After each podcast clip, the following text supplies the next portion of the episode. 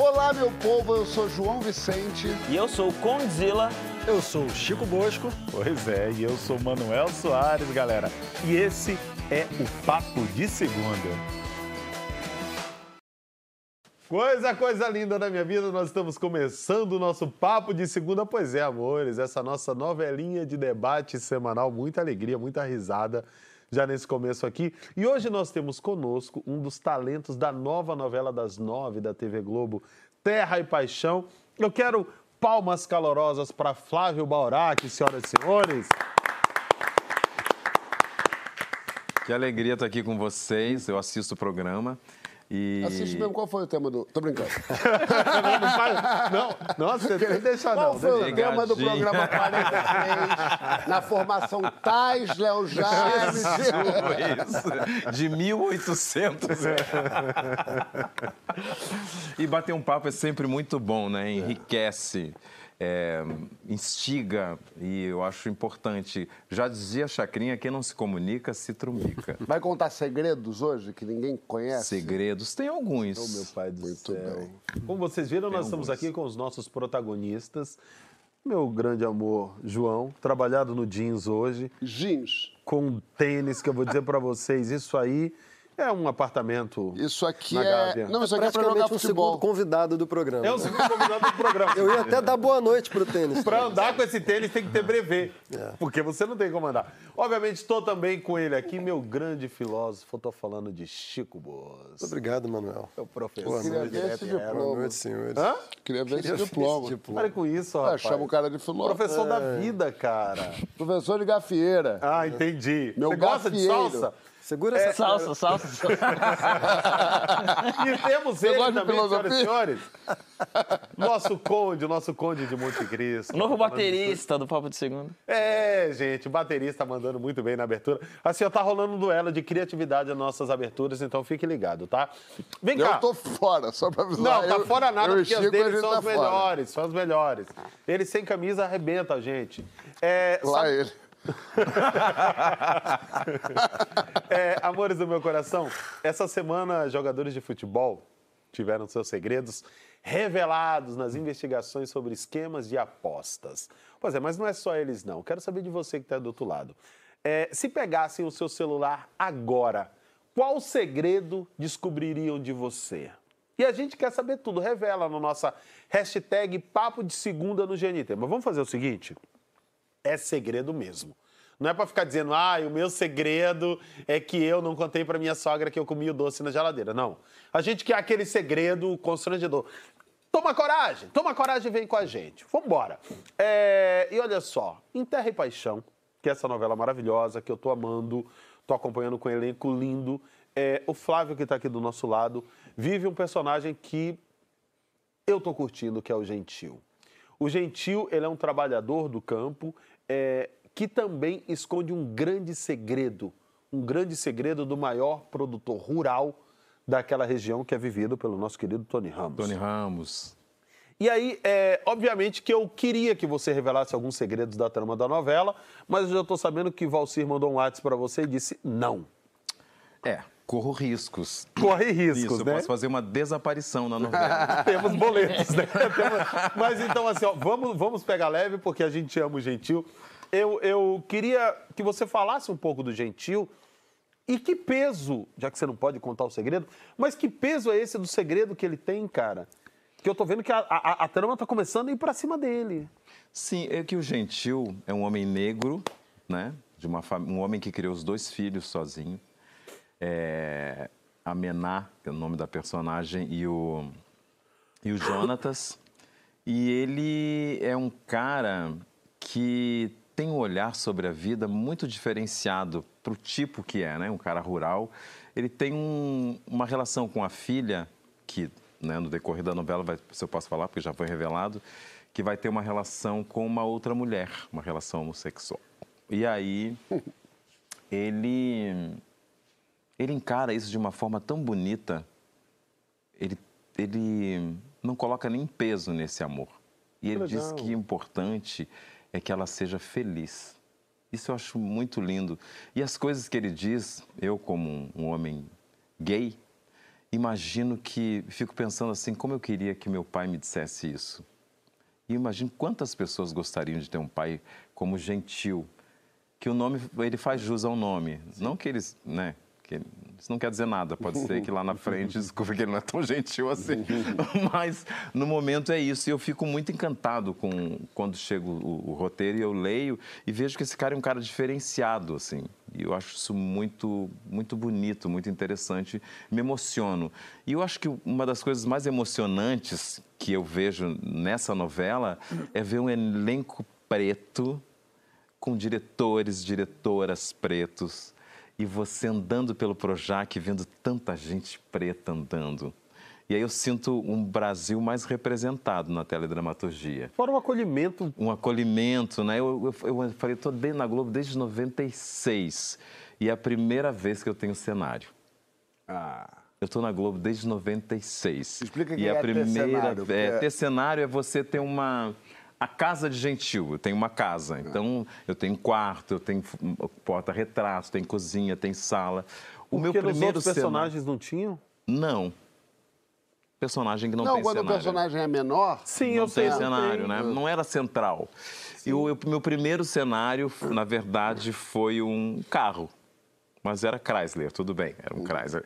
Mas foi meu, um carro na novela Duas Caras. Foi a primeira vez que eu tive um cenário e, foi um carro. E agora tem um nome que é anunciado antes da novela começar, primeira vez. Então acho que nós temos um, um avanço aí. E o Gentil, eu acho assim, que toda personagem que eu faço, eu tento aprender um pouco com ela. Que eu acho que os seres humanos, eles se parecem de uma certa forma, né? Em algum momento são todos muito parecidos. E eu, quando construo uma personagem, eu fico tentando entender o que, que tem de parecido da personagem com o ator. Por que quando você fala personagem, você coloca no feminino, é a personagem? Porque no nosso ouvido sempre soa como masculino. Isso é um hábito cultural? É porque sempre houve essa polêmica, é a personagem ou personagem, né? Uhum. E é, antigamente falando, é o, a personagem. Daí às vezes eu falo o a, mas... Você sabe que essa personagem em particular, o Gentil, é, eu gosto porque, comentei com você no bastidores, que o Gentil não tem voz de velho, me lembra muito os pretos velhos, que se você ouve falando, parece uma criança falando, e o Gentil traz isso. É, eu, como você está vendo, sou apaixonado pela novela, levando de madrugada para assistir no Globoplay, quando as crianças não deixam assistir, e a gente separou um pouquinho da novela para você acompanhar. Vamos ver Terra e Paixão. Roda aí, diretora. É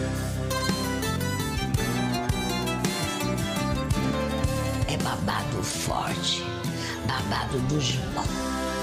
Quanto tempo o coração leva pra saber? Eu nunca amei ninguém como amo Daniel. E o sinônimo de amar é sofrer. Se tudo é amor, filho, você é capaz de fazer tudo por ela? No aroma de amores pode haver espinhos. Como ter mulheres e milhões e ser sozinho. O amor é feito de paixões e quando. Vai sair? É, eu preciso ajudar a Aline com a fazenda. Filho, nós não temos tanto. Pode abandonar nossa fazenda pelo olhar de uma mulher. Mas nunca sente medo de contar os seus segredos. Sinônimo de amor preciosa, terra vermelha, eu não posso abandonar. O amor é feito de. Essa guria não tem juízo, não? Deixa ela, gentil. Deixa ela. Meu pai, vamos entrando. Criada e escrita pelo vencedor do Emmy, Valcir Carrasco, Terra e Paixão. Sinônimo de amor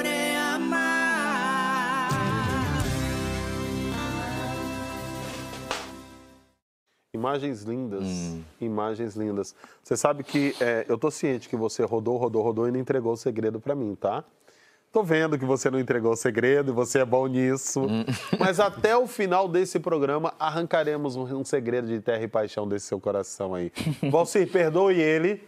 Perdoe ele, é que o nosso time aqui é um time extremamente convincente. É, falando em segredo. E, e, é caráter promocional. Caráter promocional. caráter será, promocional. Será, será, que cola essa gendinha que o Conde entregou agora? É, vai que cola. É, né, cara? É, Meu amigo Chico, nós tivemos aí é, revelações que foram feitas a partir de vazamentos de áudios e tal, é, com apostas relacionadas ao futebol. Você é um amante do futebol, meu irmão. Você é um torcedor ávido, daquele que fica com o olho lacrimejando quando o seu Flamengo passa mal. Como é que bate tudo isso no coração do torcedor? Cara, acho que não só no coração do torcedor, mano. Eu tenho visto também muitos jogadores e técnicos. Tá todo mundo muito ofendido, né? Isso não é exatamente um segredo, isso é um crime, né? Assim, isso fere as expectativas né, de todos os contratos que são firmados, não só contratos jurídicos, né, mas contratos afetivos. Ah, não é segredo para ninguém. Que segredo significa alguma coisa que é privada, que é íntima. O que está acontecendo no futebol é, por definição, não privado. Isso é de natureza pública. Claro. Isso não é um segredo, né? Isso é, isso é um crime, isso é uma infração gravíssima que ofende todo mundo. Eu acho que é, é mais um capítulo de degradação da sociedade brasileira, né? Que vai se degradando a passos largos, assim. É, parece que a gente não consegue manter nenhuma instituição, nenhuma dimensão da nossa experiência, mesmo essa, né? Que é uma das mais importantes na nossa história cultural, assim. Tudo parece que é atravessado E talvez a última por uma intacta. degradação. talvez a última, o amor É, pelo tem muitas, futebol. tem muitas histórias no fute- futebol. É o último lugar que também é santo, ilibado, né? Mas e, e já teve um outro caso, né? Que envolvendo juízes. Ah, mas isso aí é muito triste, né? É triste porque é, é, a, gente, a gente confia, né? Todo, todo lugar que você coloca seu coração e coloca seu coração no momento que você está com a guarda baixa, acho que o futebol é isso, cria essa, essa agenda. Mas eu acho que os celulares eles têm ajudado, porque conforme começam a acontecer vazamentos e começa a se abrir essa caixa de Pandora que são os celulares de algumas pessoas, coisas saem. E eu acho importante que elas saiam. Eu tô doido para ver o celular do Cid, gente. Rapaz, eu só penso nisso também. Só pensa no celular do celular do Cid também, né, Esse gente? depoimento quinta-feira. Tem depoimento quinta-feira. Isso vai Sim. ser tá Gente, animado. eu, eu fico, eu fico Comprei até imaginando. a pipoca. a- Você vai pegar pipoca, vai Eu ver? fiz até minha aposta. Eu fico imaginando a cara do, do, do, do, do técnico Mas quem lá, será do que perito. comprou o Cid, João? Enfim. É, é, você sabe que, você que está em casa, sabe que nós estamos falando muito de segredos hoje, né? Que você tem que entrar na nossa hashtag Papo de Segunda no GNT e falar qual é o segredo que iríamos achar no seu telefone se fosse pra rua.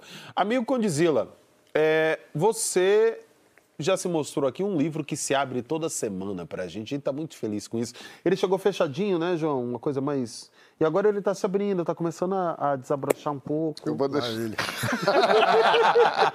olha pra cara dele, já dá vontade de rir. Eu sei que ele vai me zoar já.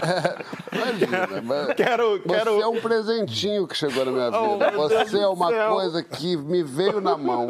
Eu dei banho, eu tratei, eu levei hora que a pra gente fala cá. lá ele. Eu botei essa roupinha, esse sapatinho, coisa mais bonitinha.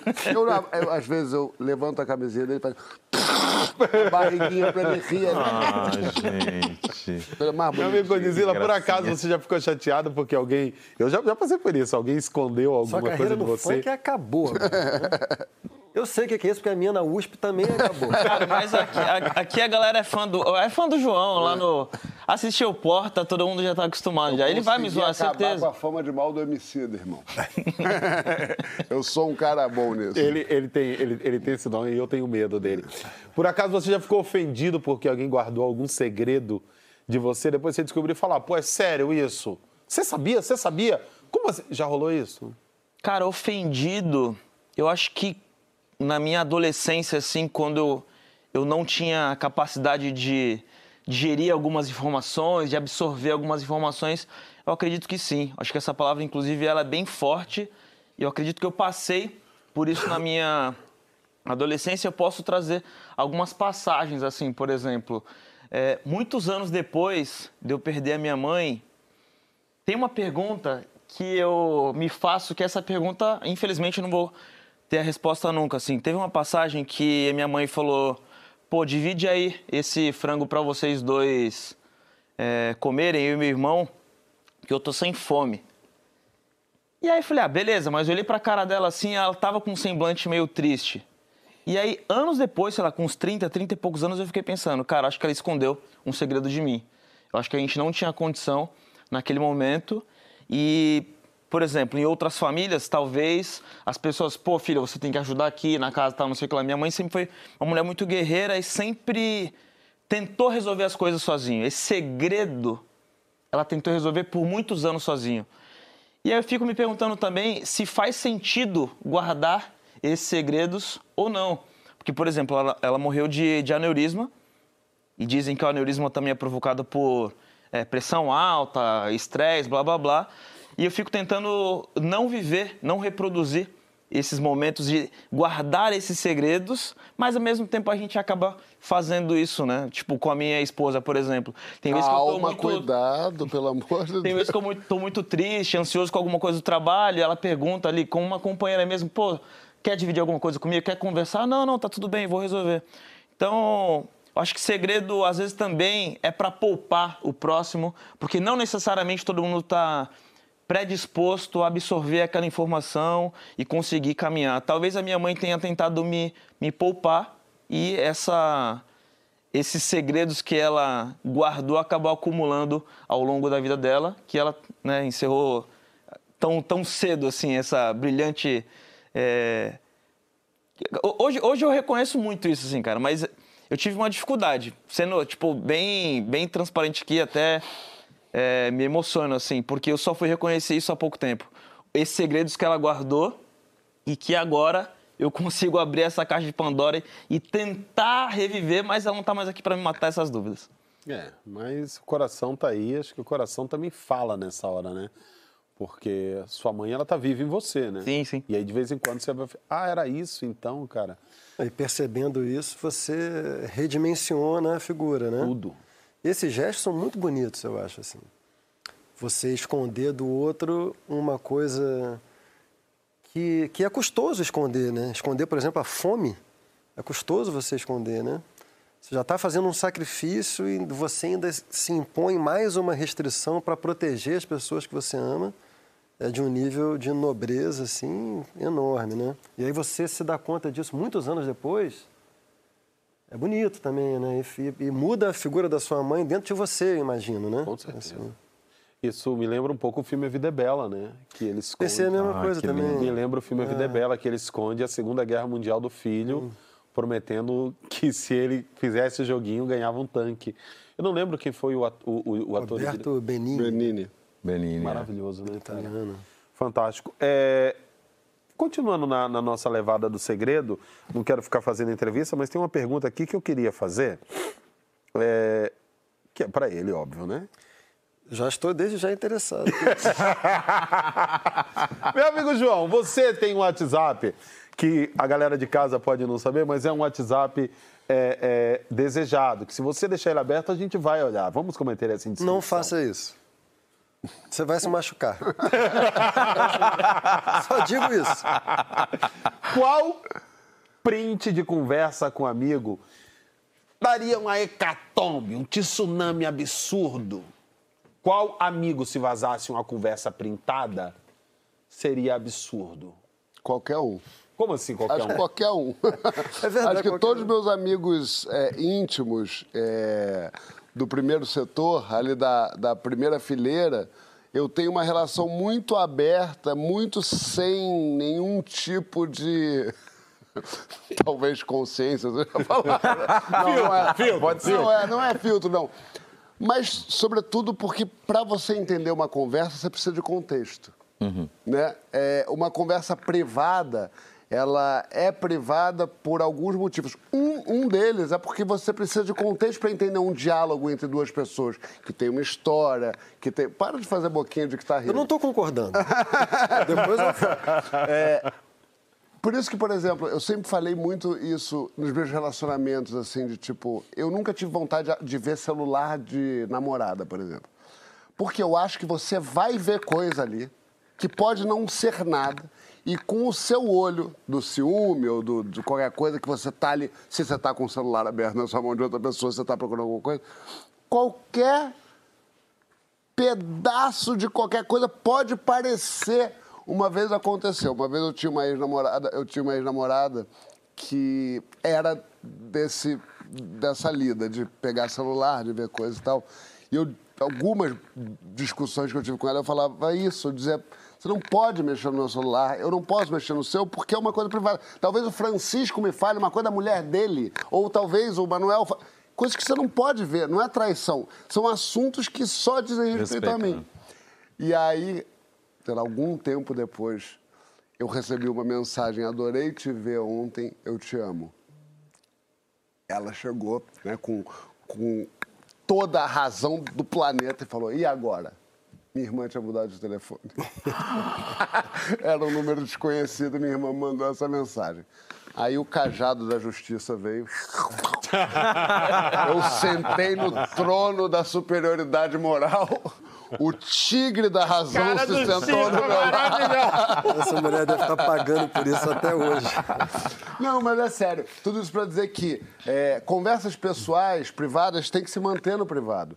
É, eu acho que a gente tem que. ó, não sei que sejam crimes. Aí é outra coisa. Aí não são pessoais e nem No- privados. Exatamente. Sim. E eu acho e, é, é, que tem uma coisa que é bacana, assim, de quando eu falo da consciência, dessa brincadeira de não ter filtro, também eu estou falando de coisas que não são criminosas. Estou falando de brincadeira, de bullying, sim, de fazer, de zoar pessoas. Faço tudo isso. Mas uma coisa que eu faço também, me comprometi, é, por exemplo, não deixar o racismo habitar nas minhas conversas. É não deixar com que a homofobia tenha lugar nas minhas conversas íntimas entre homens, aquele lugar que ninguém consegue entrar. Não deixar que nenhum tipo de preconceito constranger mesmo os, os transportadores desse tipo de comportamento. Isso é o lugar do aliado que a gente fala tanto. Eu acho um grande lugar do aliado, né? Do qual o papel do branco na história do racismo, qual é lugar é você não deixar que nos lugares íntimos, nos lugares privados, isso tenha qualquer tipo de eco.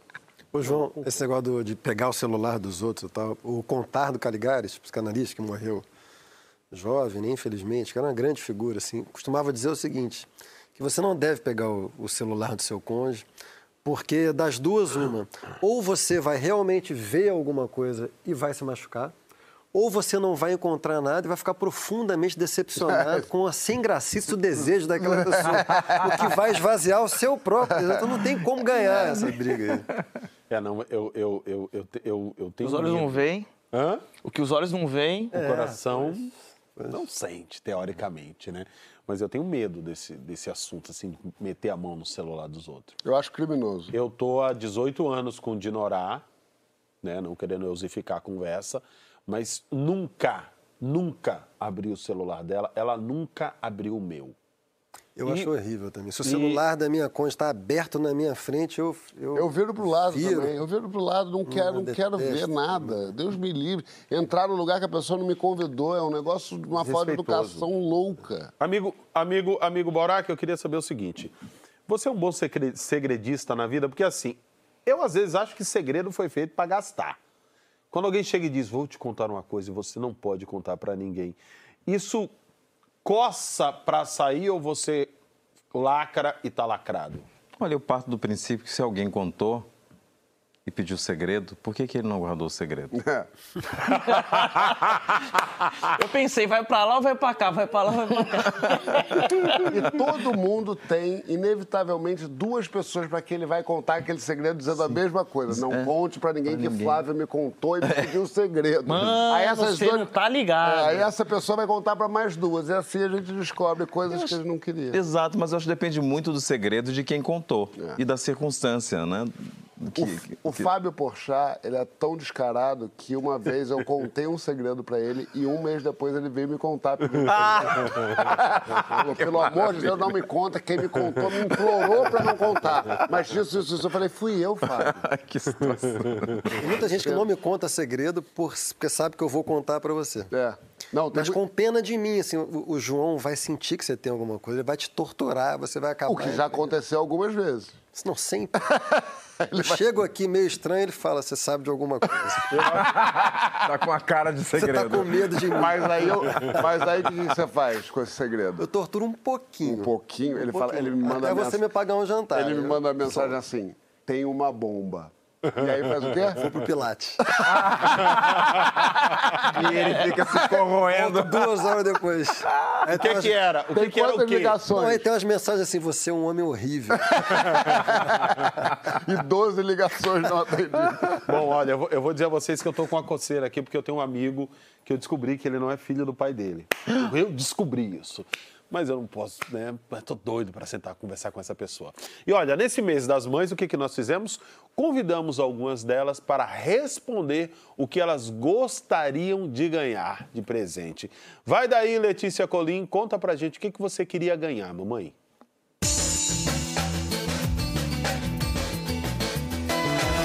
Se eu representasse as mães, o que, que a porta-voz delas diria? Que a gente quer dormir, dormir mais horas. Ofereça massagens, ofereça horas de sono, silêncio, tempo pra gente organizar os pensamentos, processo, espaço, carinho, afeto e gozo. Eu vou teias, teias, teias extras. Estreias, teias.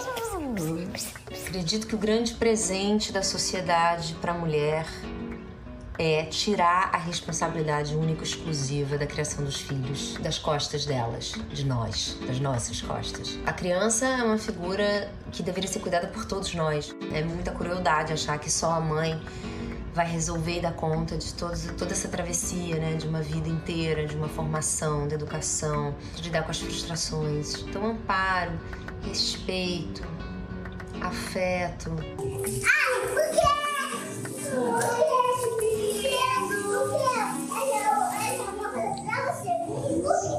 Gente, olha só. É, a gente, na semana passada, viveu uma dor muito apertada no coração porque nós perdemos a Rita Lee. E aí, quando a gente faz um recupera, além dela, nós perdemos a Gal, nós perdemos o Pelé, perdemos o Erasmo, perdemos a Elza Soares, perdemos o Jô, perdemos Glória Maria, todos do ano passado para cá.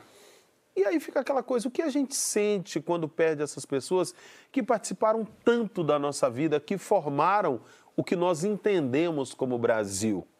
O que, que a gente sente nessa hora? Vem na hashtag Papo de Segunda no GNT e fala pra gente. É, eu queria saber de você, Flavinho, qual foi o ídolo que mais doeu em você quando você perdeu? E se você teve essa sensação que às vezes a gente fica de que parte do Brasil se foi junto com ele, como é que é isso? Alguns, mas eu vou citar um que foi muito importante para mim, Grande Otelo. Porque eu vi a Grande Otelo no- quando eu cheguei, eu sou do Rio Grande do Sul, de Santa Maria, e quando eu cheguei aqui em 93, eu andava muito lá pelo centro, né, enfim, e encontrava muito Grande Otelo, mas eu ficava muito sem graça de falar com ele, muito mesmo, pela gran- grandiosidade dele e tudo. Aí ele morreu, e eu falei, eu acho que eu vou lá no velório dele. Fiquei muito triste, assim, porque era uma referência, né? A maior referência naquele momento. Hoje nós temos muitas, né? Mas, assim, o- a grande estrela daquele momento era o, era o Grande Hotel Ruth de Souza, milhões de outros, né? Mas o Grande Hotel, ele tocou muito, me tocou muito nesse sentido. E eu lembro que eu fui ao velório dele e só tinha ele, assim, um- uns três filhos dele e mais uma, alguma pessoa.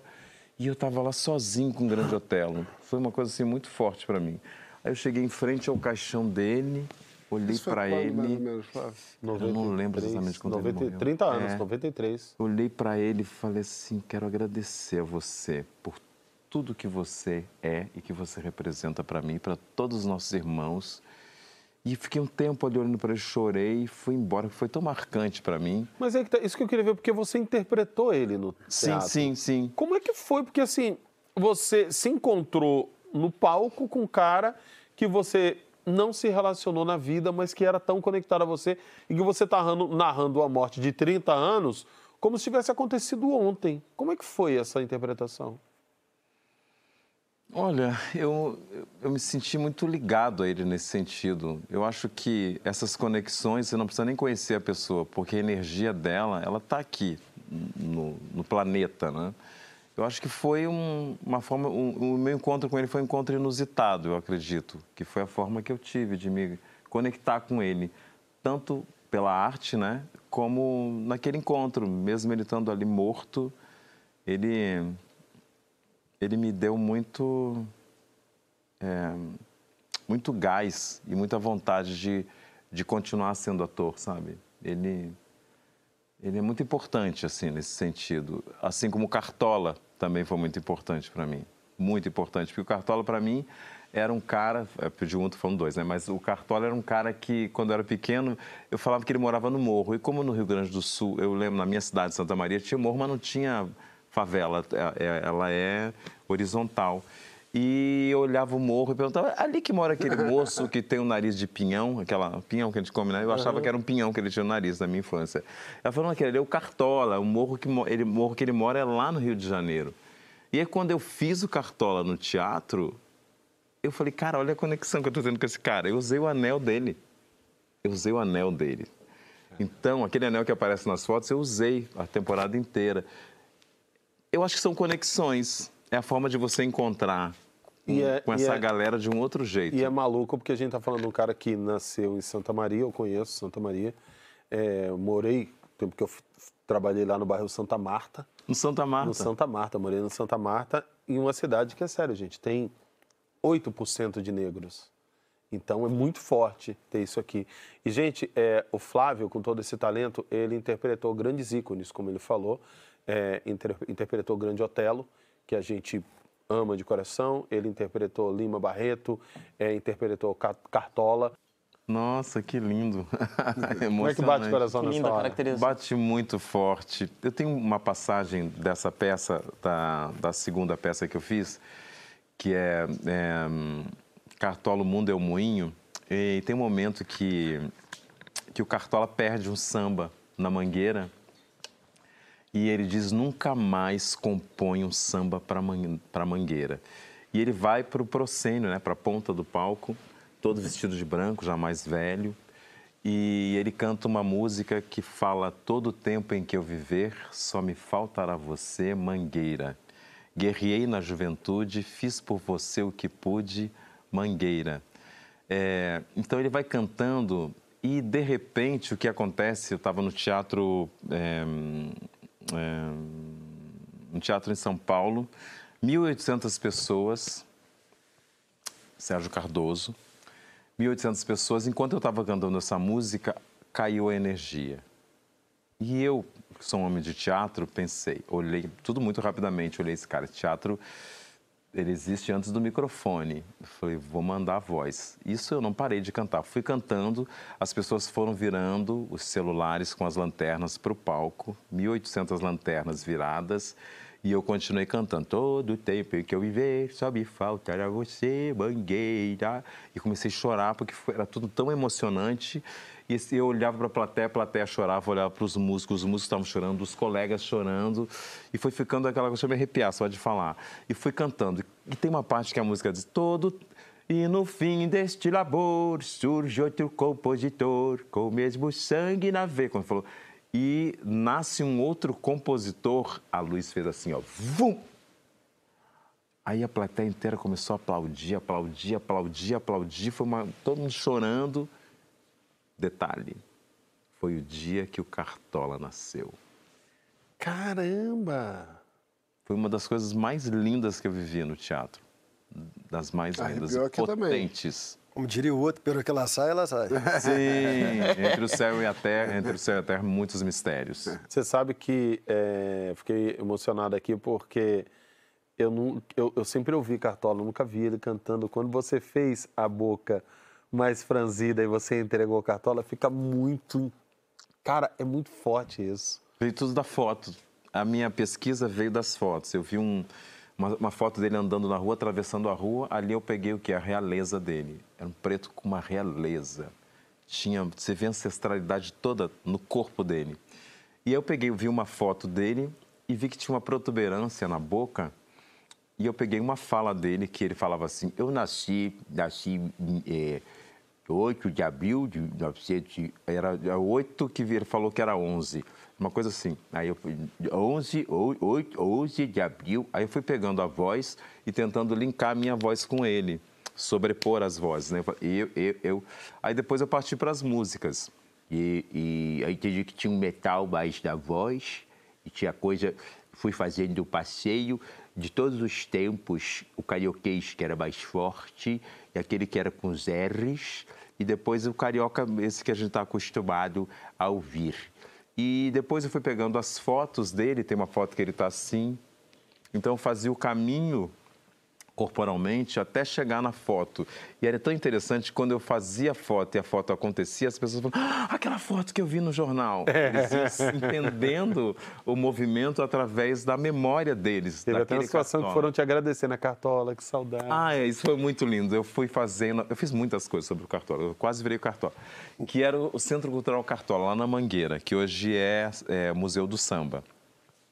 E chegou um senhorzinho, eu, Bete Carvalho, Alcione e tal, fizemos lá uma galera cantando. Aí chegou, ficamos na porta, assim, aquela inauguração, cortaram aquela fita e as pessoas iam entrando. De repente veio um senhorzinho, bem velhinho, e falou assim: botou a mão assim, eu apertei e falou assim: Ai, que saudade que eu tava de você, Cartola. Cara, aquele momento para mim foi tão forte, porque o- tudo que eu achava que era o que era ser ator, eu joguei tudo fora e comecei a partir daquele aperto de mão. Falei, caraca, isso que é ser ator. Porque ele esqueceu que eu estava lá. Ele estava falando com Cartola. E eu dei essa oportunidade dele falar com Cartola. Então, eu acho muito lindo, assim, você ter essa conexão com esse cara. Não conheci esse cara, mas, de uma certa forma, ele faz parte da minha vida. Os bisnetos dele, quando eu chegava lá fazer a pesquisa, eu fui na casa dele, lá, que tem lá na Mangueira, eles falavam, o Biso está chegando. Aí, quando eu chegava lá, eles me davam a mão e falavam assim, a benção, Biso. Eles beijavam minha mão, porque eu era o Cartola vivo para eles. Isso é uma sabe coisa eu- muito eu- forte. Eu, eu, eu tô na Globo há um tempo, assim. Conheço, conheço muito ator forte, assim, ator foda mesmo. É, na boa, eu acho que eu nunca tive tão perto de um ator do seu calibre, assim. Eu acho que eu nunca tive. Ver o que eu acabei de ver aqui agora, em olho nu, acho que eu nunca tinha visto. Tô falando sério mesmo, nunca tinha visto. E, e é muito bacana também ouvir você narrando como você acessou essa, essa personagem, esse personagem, esse cantor, né? Parabéns aí por essa Ah, construção. obrigado, obrigado. Agora, Conde, você vendo ele, ele fazer isso, tem muitas pessoas que não faz parte da sua geração, até porque você é o nosso caçulinha aqui, Tim Maia, Pixinguinha, o próprio Cartola. Você já correu atrás, como um jovem, para tentar entender qual era esse mundo que essas pessoas narravam e por que, que eles eram tão amados como eram? Já rolou essa curiosidade? Cara, rolou essa curiosidade e, por incrível que pareça, assim, é uma, uma, uma coincidência que não é coincidência, uma das pessoas que marcou a construção assim da minha carreira foi a Rita Lee. Porque, primeiro que também me remete à minha infância ali, e às vezes até fico pensando ao que que eu fico lembrando da minha infância, né? Tipo, saudade, enfim, uma porrada de coisa. Mas vamos tratar disso num outro programa, porque eu quero falar sobre isso em algum momento. Mas o fato. Tem um videoclipe da Rita Lee, e isso tem muito a ver com, com a minha atividade principal, assim, que é o vídeo da canção Lança Perfume, que foi feito em 1980. Eu sou de de 88. Então, oito anos depois eu nasci e voltando ali o que a minha mãe ouvia, que meu pai ouvia, eles ouviam bastante música da Rita Lee. A Rita Lee fez esse clipe que lançou no Fantástico. Antigamente ninguém tinha câmera para filmar, né? Então precisava de uma TV para fazer o videoclipe. E aí depois vem YouTube, enfim, uma porrada de ferramenta, ferramentas que nos dão a oportunidade da gente viver o nosso sonho, mas é, é, respondendo diretamente à tua pergunta, né? Aonde que eu, qual fonte que eu bebi, fui voltando um pouco na história do videoclipe e lembrei dessa passagem desse lançamento, né? Porque o Fantástico era uma, uma- um grande canal para veicular, para lançar essas canções. Então, cara, é, Rita Lee com certeza é uma pessoa que marcou muito assim a, a minha carreira. Mas eu queria trazer também dois amigos que eu tive a oportunidade de trabalhar e que partiram muito cedo, que é o Chorão do Charlie Brown Jr. e o MC Kevin, que são duas pessoas também que marcaram muito a minha carreira, assim. E eu vejo uma geração nova é, cantando trechos de música do, do Charlie Brown Jr., né, ne- ne- nesses novos traps, nesses novos é, love songs que a molecada tá chamando aí. Então vejo que é a minha geração de, sei lá, 20 anos atrás, ouvindo ali o rock do Charlie Brown Jr., hoje sendo citado dentro desses love songs, dentro desses traps, e a memória do Kevin, que também fez bastante parte da minha carreira. Ah, eu tenho, tenho vários caras assim, cara. Sabotagem, é, Renato Russo, pessoas que, para mim, estão vivas, habitam o meu imaginário, assim. E aí é legal quando, por exemplo, a gente começa a entender esse luto cultural por quem estava perto. Por isso que a gente pediu para o Marcos Preto, que foi produtor dos últimos discos da Gal e do Erasmo, falar um pouco para a gente sobre esse luto cultural. E é muito interessante o que ele fala. Quer ver? Se liga aí.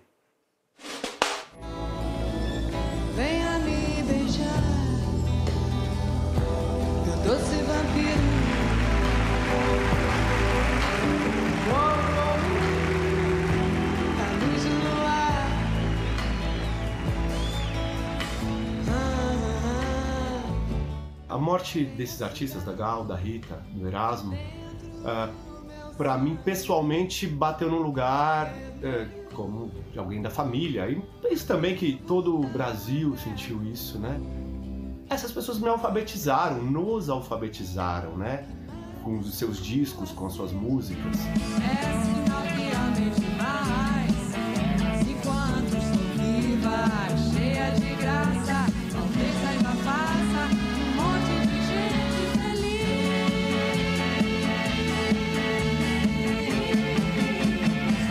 difícil se criar ídolos na quantidade que se criou ali na, né, na Bossa Nova, no pós-Bossa Nova, no, todo mundo que a gente sabe, todo mundo que a gente consumiu, todo mundo que a gente ouviu e se alimentou e aprendeu. Não tem como não dever a eles isso, aonde eu vou buscar esse tipo de coisa, esse tipo de alimento que eu recebi eh, ouvindo aqueles discos, quando esses caras não estiverem aqui. Não se assuste, pessoa.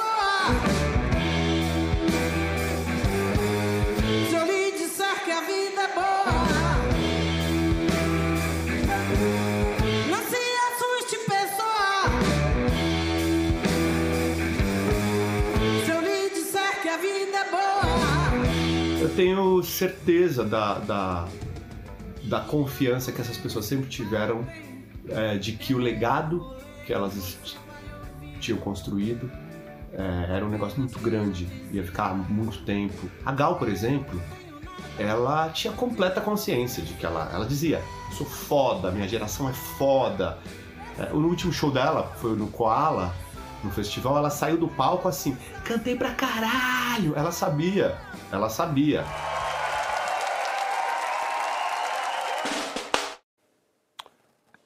Eu me lembro quando a gente recebeu no encontro a notícia da morte da Gal. Foi muito doido. A gente teve que virar um programa inteiro. E o da Elza Soares, acho que foi o pior programa de TV que eu já apresentei na minha vida. Eu não estava ali. Eu surtei, assim. É, Mas, Chico, você é um cara que lê muito. Aí eu queria ver contigo, assim, a partir das suas leituras e as suas percepções, construções. Cara, por que, que a gente sente isso quando a gente perde um ídolo? Porque é uma pessoa que, teoricamente, você não conhece, você não convive, né? Não faz parte do seu dia a dia. O que, que a gente perde quando o ídolo vai embora desse jeito, irmão? Acho que a gente sente muito porque essas pessoas, elas nos ensinaram a olhar, a admirar e a amar o mundo, né? Cada, cada artista lança no mundo uma certa maneira de olhar para o mundo. E, e isso entra na nossa vida, né? Isso é como se o nosso próprio olhar para o mundo fosse feito do olhar de cada um desses artistas que nos formou, né? Então, de fato, assim, tem um pouco dessas pessoas em cada um de nós que os admiramos. E agora, é, é- eu particularmente, assim, a gente estava junto, né, João, quando a Gal morreu, você lembra? É, a gente ficou chocado. Eu, eu escrevi um livro há, há 20 anos, quase 20 anos atrás, Manuel, sobre Dorival Caymmi. E quando eu escrevi o livro, o Caymmi já estava com 92, 93 anos, foi pouco antes da morte dele, assim. Meu pai era amigo dele me- e, e eu tinha acabado o livro, falou, cara, você quer visitar o velho e tal, não sei o quê? Eu falei, pô, vamos, claro. Passei uma tarde com ele no apartamento lá dona- de Copacabana, ele, a dona Estela. Ele estava lúcido ainda, com um pouco daquele sorriso maravilhoso que ele tinha, né? É, Vozeirão contando- ainda? Hã? Vozeirão ainda. Oh. A voz ainda grave, mas já um pouco apagada pela idade, né? O corpo pequeno, velhinho, né? Foi uma tarde muito bonita e tudo. Ele morreu poucos meses depois daquilo. Eu não fiquei triste com a morte dele, porque considero que, em primeiro lugar, aquilo pelo que ele é amado, admirado, aquilo que me constitui, está vivo, sempre estará. As obras que, as, que os seres humanos constroem têm essa extraordinária característica de sobreviver à morte dos seus criadores, né? E vão atravessando gerações, então aquilo está completamente vivo. E o próprio Caíme, ele já tinha se retirado da vida pública. Então a, a obra dele já tinha se desligado da, da figura dele. Isso, isso eu acho que faz muita diferença quando uma pessoa como essa morre. É diferente, por exemplo, de uma pessoa que ainda está em plena atividade pública, seja ela nova, seja ela mais velha. A Gal morreu com mais de 70 anos, não era uma pessoa jovem, mas ela tinha reinventado a, a- a obra dela, o repertório dela. Aliás, o Marcos Preto talvez tenha sido o principal responsável por essa transformação, né? Então a gente sentia que a obra ainda estava muito ligada a ela e que ela ainda tinha muito a dar e por isso não parecia que ela ia morrer. Quando a pessoa está em plena atividade, ela não parece que vai morrer. A gente ficou chocado, a gente estava junto, a gente ficou chocado, ninguém esperava que ela fosse morrer. É, assim e- e acontece mais comumente com pessoas jovens, né? No dar um caso da exemplo- Cássia Eller, por exemplo, eu achei que foi uma injustiça Exa- existencial. Mais recentemente, a Marília Mendonça. Sim. Mendonça foi um choque Um para o Brasil inteiro, porque aquilo estava né, produzindo seus efeitos sobre o Brasil no auge. De repente, aquilo desaparece. Essas mortes eu sinto mais, porque aquilo ainda não... Aquilo, aquilo foi interrompido um processo, né? Quando a pessoa já cumpriu tudo, eu sinto que a obra se desligou e a conexão que a gente tem profunda é com a obra. Com o Caíme, por exemplo, eu sou completamente grato à, à existência daquela obra. Como aquela obra já tinha se desligado, assim, para mim não morreu. Ao contrário, assim, é até interessante um fenômeno que tem na cultura. Acho que hoje a gente mais cedo a gente conversou sobre isso. Acho que foi você que falou isso, né? Que tem um fenômeno na cultura que quando a pessoa morre, não deixa de ser uma oportunidade, sobretudo para pessoas mais jovens, para conhecer. Foi você, Conde, que falou? Foi o Manuel. Para conhecer a obra dela, A né? Bela- então a tem Bela uma... também. E a Bela também. Então tem uma rodada cultural, assim, que muita gente que não conhecia passa a conhecer. Então, paradoxalmente, quando a pessoa morre, para muitas pessoas é o momento que ela se torna viva, né? Fica, é, é, é, eu acho que tem esse lugar também, mas, por exemplo, a impressão que eu tenho, João, é que aquela, aquele Brasil, por exemplo, que Renato cantava, ele deixou de existir quando o Renato morreu. Essa é a sensação que eu tenho. Aquele Brasil que a Legião Urbana tinha, do que país é este, aquela contestação, foi... Você tem essa sensação de, às vezes, assim, que o, o, o, o Brasil, que aquele artista narrava, morre um pouco quando ele vai embora? Ou isso é coisa... Não, acho que, que acho que tem uma, uma. Eu acho que de fato as coisas vão mudando, né? O, contexto vai mudando. Tô rei do contexto hoje, mas o contexto vai mudando.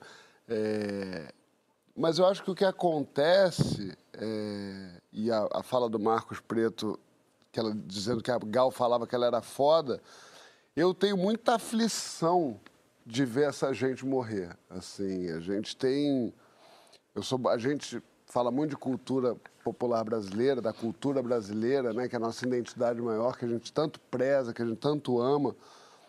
E na música isso é muito especial, né? A gente tem talvez a música mais importante do mundo no Brasil, na minha opinião. Assim, pode botar aí Europa, Estados Unidos, para mim não chega perto. É, quando eu ouço alguém dizendo que a Gal dizia eu sou foda, eu canto pra caralho, não é mentira. É, você ser o país do Caetano, do Gilberto Gil, do Jorge Benjor, da Marília Mendonça, do Pelé, que a gente não citou aqui, também que nos deixou há pouco tempo. Isso tudo é de dar muito orgulho a uma, a uma nação.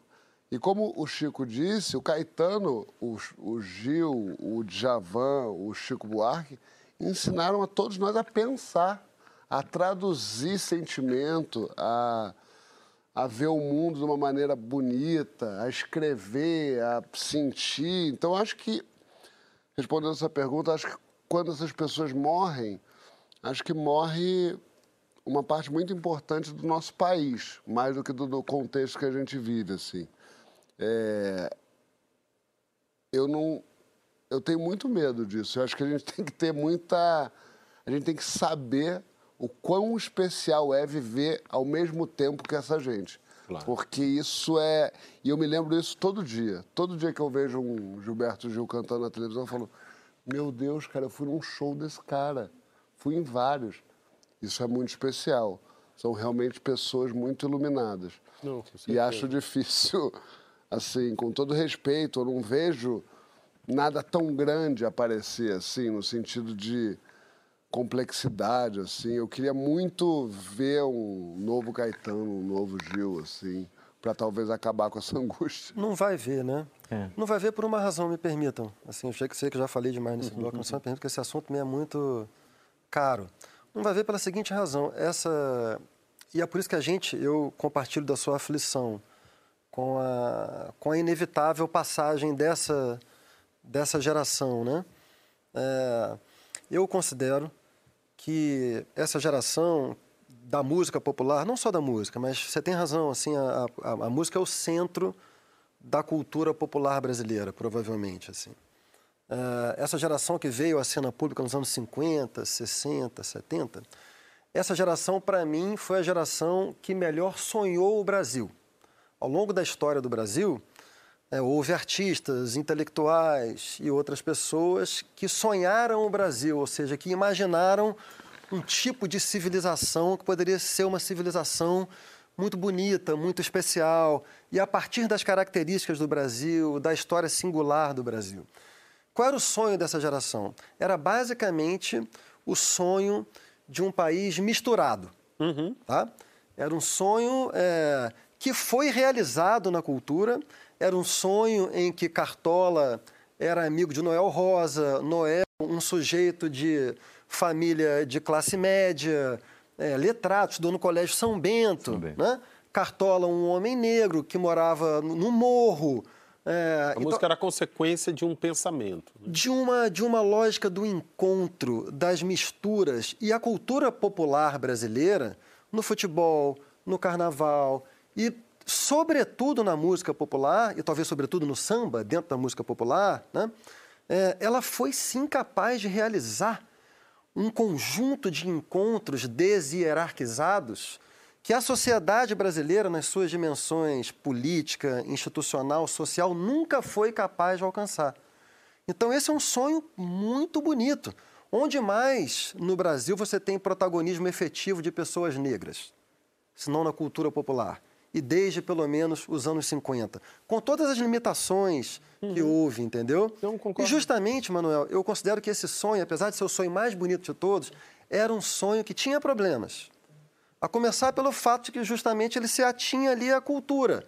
Ele não foi capaz de transbordar para a dimensão socioeconômica do Brasil. Nos anos 60, essas mesmas pessoas que a gente está falando aqui acharam que esse sonho poderia se transformar num país. Veio a ditadura e degolou aquilo. Né? É, mas mesmo limitado, mesmo com problemas, essa foi uma geração que sonhou uma espécie de Brasil todo. Nas suas canções, nas suas obras, havia uma imagem do Brasil que era um Brasil totalizante, inclusivo. Aqui que vem um ponto delicado, tá? Isso sempre foi ao mesmo tempo verdade e mito. Porque ao mesmo tempo em que esse sonho estava sendo construído e, e em parte realizado, nos anos 60, por exemplo, é, muita gente não fazia parte desse sonho. Muita... Enquanto essa geração se acreditava representando um Brasil inteiro, porque seria um Brasil misturado, que, portanto, todo mundo poderia participar dele, mais ou menos. Muita gente, enquanto isso estava sendo sonhado, estava ouvindo Roberto Carlos, e não Caetano Veloso, Chico Buarque. O Caetano é um cara especial, e entre outros também, porque ele sabia incluir o próprio Roberto Carlos nessa imagem, né? Mas o que eu quero dizer, para tornar uma longa história breve, é que tem uma coisa muito interessante na perda desse sonho, que foi o seguinte, esse sonho ele foi entrando em colapso porque muita gente que não se sentia partícipe dele resolveu reivindicar o seu direito de sonhar também. Então, por exemplo, eu considero que, o- que os racionais MCs, que sempre aparecem nessa minha conversa, eu sou zoado por isso, Não, mas é. são o primeiro momento em que a própria cultura popular é, recusa a herança de uma imagem totalizante que é representada pela ideia de MPB. Os racionais MCs foi- fo- foram, para mim, quem, colocaram, quem colocou a cultura popular Sabe, tem um brilho no xeque. seu olho quando você fala isso. Né? Porque eu acho a coisa mais, mais importante e revolucionária da história da, da arte brasileira nos últimos, sei eu, lá, eu- acho, 30 eu, acho, anos. eu acho realmente que você, que você tem razão nessa, nessa análise toda. E, obviamente, quando a gente coloca nesse sal aí Jair Rodrigues, o Wilson Simonal, o Tim Maia, a gente tem um outro caldeirão é, que culmina em outros lugares. E a gente tem muita gente boa planejando o futuro. Emicida, com a obra dele, planeja um futuro legal. O próprio Dalcin, que eu estou gostando da obra do Dalcin, Os cantor de sertanejos. rap. Os sertanejos, Os sertanejos estão fazendo isso muito legal. Então, acho que tem muita As coisa boa mulheres vindo. no sertanejo, o Mas- funk. e eu acho que eu acho que esse assunto não se encerra aqui. É, diretora Bela, acho que em algum momento a gente tem que voltar nisso, viu? Nossa princesa Isabel, a verdadeira princesa Isabel. Estou falando de Isabel Filardes e ela está na nossa série que nós perguntamos para as mamães o que, que elas queriam ganhar de presente. Bebel, fala aí, princesa, o que, que você queria ganhar?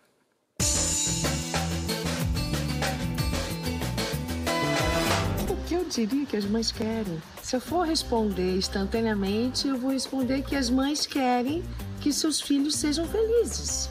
Felizes, realizados, que amem, que sejam amados. Tem tanta coisa que vem debaixo disso. Mas, resumidamente, é isso aí. O que, que eu gostaria de ganhar de presente dos meus filhos? eu adoro essa pergunta, é difícil de responder. Realizar os desejos deles. Porque a pior coisa que tem pra gente é a gente ver o filho infeliz, insatisfeito, perdido. Então, ver o filho da gente com, com a certeza, se é que assim a gente pode dizer, de que ele tá é, realizando aquilo que ele quer, aquilo que ele sonha, e sendo feliz com isso, é um presentão. E a gente está aqui com esse ícone maravilhoso que já emocionou todo mundo, Flávio Baurac, que dança muito bem na internet, que eu amo. Falando em dancinha, quero saber o seguinte de você, meu amigo Flávio. É, a gente vai debater agora as péssimas habilidades que algumas pessoas têm na vida. E é natural, né, gente? Tem gente que é péssimo genro, tem gente que é tenebroso no volante, horrível cozinheiro, não sabe dançar. Você que está do outro lado, você é sofrível e medíocre em quê? Então, meus amores, conta lá na hashtag Papo de Segunda no GNT o que você faz de feio e faz bem. Eu fico tentando imaginar no que você é ruim, porque, cara, você se apresentou tão bem pra gente aqui que eu não consegui calcular uma coisa que Flávio é ruim. No que você é ruim? É. Se você for almoçar ou jantar na minha casa, você vai descobrir. Eu cozinho muito mal. Sério, Uma cara? cozinha. Tem- não tenho paciência ficar cortando coisinha, eu acho muito chato Sério? isso. Detesto. É bom porque toda vez que eu me relaciono com alguém, eu já aviso logo que não sei cozinhar. E eu dou muita sorte que eu pego ge- gente que cozinha muito bem. Então, eu me rela- relaxo. Amigo Condizila, você é ruim em que nessa vida? Cara, tem uma parada que eu sou ruim e eu gosto de ser ruim porque pra mim tá tudo bem. Toca bateria, cara. Ah, aí você vai e se exibe Não, na mas foi abertura. por causa disso Mas que eu fiz aquele diria. vídeo ali, cara. Foi por causa disso que eu fiz aquele vídeo ali. Mas o meu lance com a bateria é o seguinte: primeiro, que eu sou apaixonado. Segundo, também sou apaixonado pelos meus amigos, que eu convido eles pra vir na minha casa no final de semana. E a gente toma uma, eu fico assistindo eles tocar, que eles tocam bem pra caramba, e eu fico ali atrapalhando eles, me divertindo. Mas naquele ambiente ali eu acho muito legal. Mas eu sou da teoria que é o seguinte: pra tirar as coisas do papel, primeiro tem que colocar no papel. Pra colocar no papel, tem que montar uma agenda, né? E eu não, não me dedico nisso, não. Então, realmente é uma coisa que eu insisto em ser ruim. Minha amiga é um workaholic. Ô, ô, ô, ô, Joãozinho, ser ruim em algo é, é uma espécie de alívio nessa vida, no mundo em que as pessoas né, ficam querendo ser boas em tudo. Então, admitir eu sou ruim, tá tudo certo. Cara, eu sou ruim em muita coisa, sinceramente, assim, de verdade, sem falsa modéstia. E eu acho que o meu grande talento na vida é o que é um antídoto contra essa minha deficiência, que é o sei no que eu sou ordinário, sei no que eu sou médio, e aí trabalho mais que os outros para fazer ficar mais ou menos bom. Ah, muito bem. Ô, ô, ô, Chicão, tem alguma coisa. Eu tô, eu tô ouvindo você falar essa coisa desse contraponto e tá me batendo aqui. Me bateu num lugar legal esse aí. Como assim? Porque eu sou um péssimo arrumador de casa. Eu, arrumo, eu ia até fazer a pergunta pro Chico agora, mas eu fiquei pensando. Eu sou um péssimo arrumador de casa. Cara, eu passo seis horas tentando deixar a casa limpa e a casa fica horrível. E aí Dinorá chega, passa a mão, meu filho Alex passa a mão e o negócio fica lindo. Eu fico virado em ódio nisso. Mas é, eu tô começando a pensar qual é o contraponto disso. Vou tentar achar um. É, meu amigo Chico, eu queria saber o seguinte: tem alguma coisa que você faz questão de ser amador? essa Olha, ó o ver. posicionamento do João. Amador? Ah, é, eu posso reformular a sua pergunta? Em que, que você é ruim? não, na verdade não. Deixa eu reformular a minha pergunta. O que, que você se considera ruim? Ah, eu gostei do. Gente, vocês dois são Diferentemente do que você pensa, eu sou ruim em quase tudo que eu não sou bom. eu sou bom em, em- em pouca coisa, nisso aqui, basicamente. Não, eu sou muito ruim. Primeiro, eu sou muito ruim, por exemplo, em mil coisas, mas coisas manuais. Coisas práticas, manuais. Eu, eu tenho muita inveja de quem consegue consertar coisas, por exemplo. Lá em casa, esses dias quebrou a impressora, a Ana consertou com um tutorial. Eu fiquei com a cara assim de palhaço. Mas a coisa que você perguntou é diferente, que é o amador. Amador é uma coisa linda. Amador não é fazer mal. Amador. Tem é- diferença? Tem, total. Amador, o amador é aquele que preserva o seu objeto de prazer de todos os efeitos colaterais negativos que decorrem de uma profissão. Vou adotar isso aí, cara. É disso, é, por aí. isso que eu não aprendo a tocar piano É bem. isso aí. Não, você pode tocar bem. Você só não. Você não, você não vai virar um. Você não vai ter que acordar 5 horas da manhã para fazer um show em Ribeirão Preto. Ah, você tem sim. que ver Ribeirão Preto. É nessa hora que você se dá mal. o pessoal de Ribeirão vai entrar agora e. Entendeu? É, são, eu, eu, eu adoro escrever e adoro ler. Mas muitas vezes eu não quero estudar o que eu só tenho que entregar um texto amanhã às 5 da tarde. Isso é uma relação profissional. Se eu fosse um amador, eu preservaria o meu objeto de prazer, eu vou ler e vou escrever quando eu quiser. Isso é ser um amador. Tem coisa que você tomou a decisão de ser amador? Não, não. Eu, eu, eu, eu tenho um sonho de tocar piano bem, como amador. Ah, entendi. Ah, maneiro. Gostei, meus amores. Olha, ficamos ricos hoje. Eu quero dizer a você que está acompanhando a gente que acabou Ah. esse nosso papo de segunda de hoje. É, mas Ah. antes da gente encerrar, eu tenho um recadinho muito importante para você. Ó, presta atenção. No dia 21 de maio, esse dia 21 de maio, é o Dia Mundial da Diversidade Cultural para o Diálogo e Desenvolvimento. E é por isso, meus amores, que de hoje a sexta-feira, a Globo News apresenta o festival Converse com Outras Ideias. E tem participações maravilhosas. Ludmilla, Tom Zé, Linda Quebrada, Rebeca Andrade. Gente, é só no mão, ao vivo, nas plataformas digitais do Grupo Globo. Não perde. Flavinho, coisa linda ter você aqui, Nossa. sua alegria. é, a sua sensibilidade, obrigado, obrigado. Você iluminou nossa noite. Acho que a galera em casa vai começar a semana lindamente graças a você. Meus amores, vocês Amo vocês, amo vocês cada dia mais apaixonado. Tá bom? Tamo junto, tamo junto. Semana que vem quero você aqui com a gente no nosso papo de segunda. Beijo, beijo, beijo, beijo. Bora que bora. Bora. Vamos fazer foto todo mundo?